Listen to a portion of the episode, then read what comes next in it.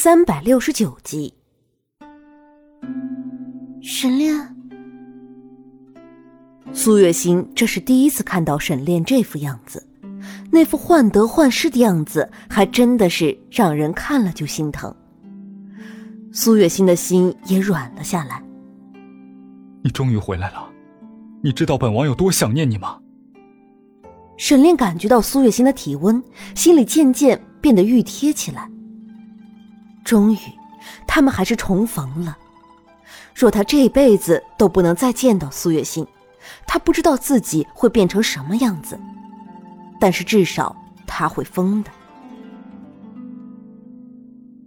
沈炼，你爱我吗？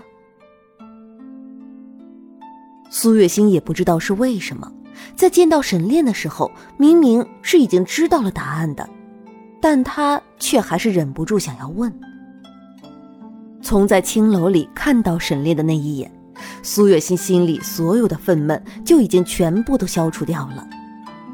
他知道，他已经是彻底的沦陷了，因为他原本就是放不下沈炼的。得既如此，夫复何求？沈炼满足的闭上了眼睛。他真的很想念苏月心，直到再一次把她拥入怀中的时候，他才知道。苏月心早就已经刻在了他的骨血里，成为他这一辈子都无法割舍掉的东西。苏月心猛地勾住沈炼的脖子，在他的唇上落下一吻。两个人再次重逢，心里均是喜悦的。沈炼不过是微微愣了一下，便反客为主，搂着苏月心的腰，与她辗转反侧。就在两个人正温存的时候，薄荷突然进来了。他看到这一幕的时候有些尴尬，虽然他和追风，薄荷不知道是想到了什么，一张脸变得通红。有事吗？沈炼的脸色阴沉的很，好事被打扰，他的心情自然是好不起来的。王爷，太子殿下来了。薄荷回过神来。连忙道：“你去吧。”苏月心也缓过神来，对着沈炼道：“他还不知道沈炼把庆王府卖掉的事情，所以他只以为沈炼是和五皇子商量国事。虽然他还是没有办法原谅五皇子，但他到底会是未来的国君啊。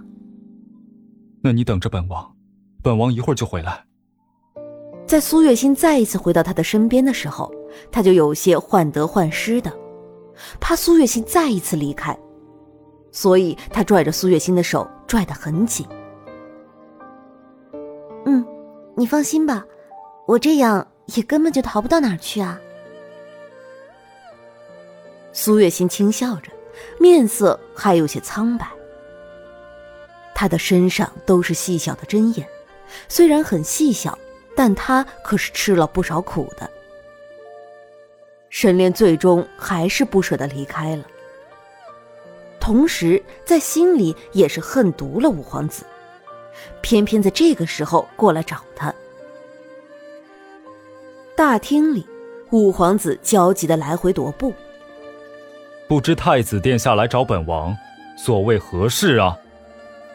沈炼最看不惯的就是五皇子那一副小人得志的样子，自然他对五皇子的态度也算不上多好。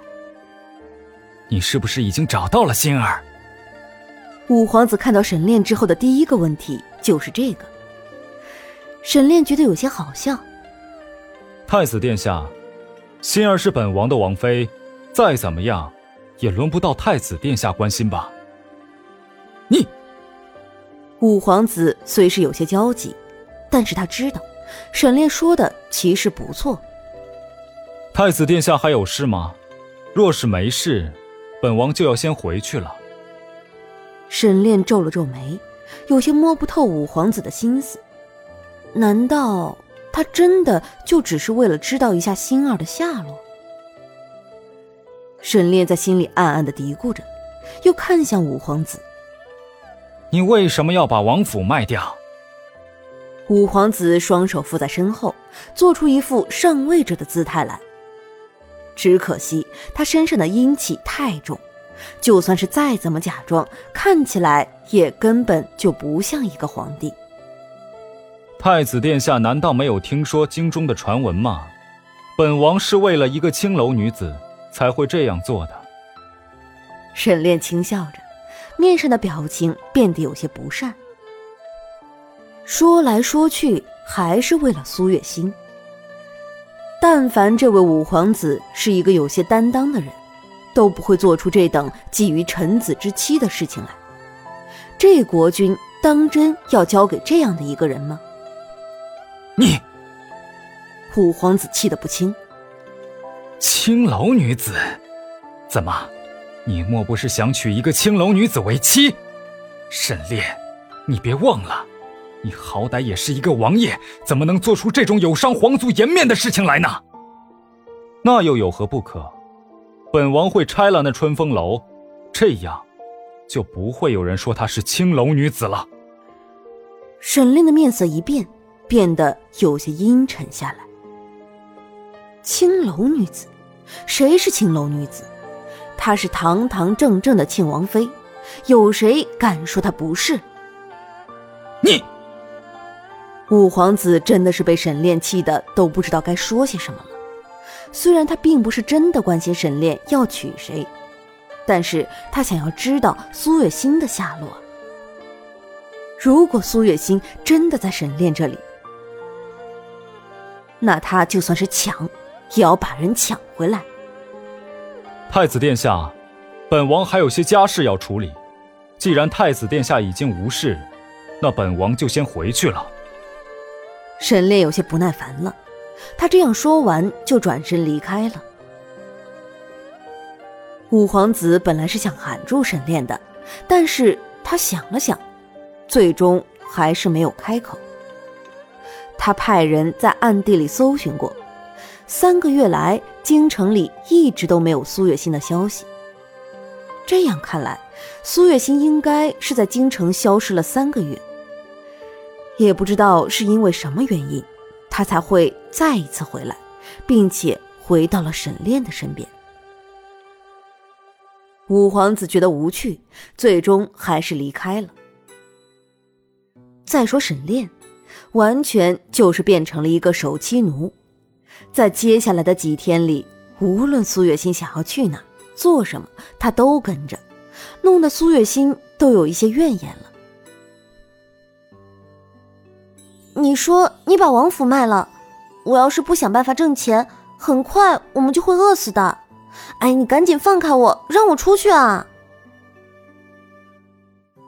苏月心看着某个拉着他的手不肯他出去的男人，整个人都有些无奈。也不知道沈炼到底是为什么非要一直这样，他是一个大活人啊，现在被沈炼弄得一点人身自由都没有。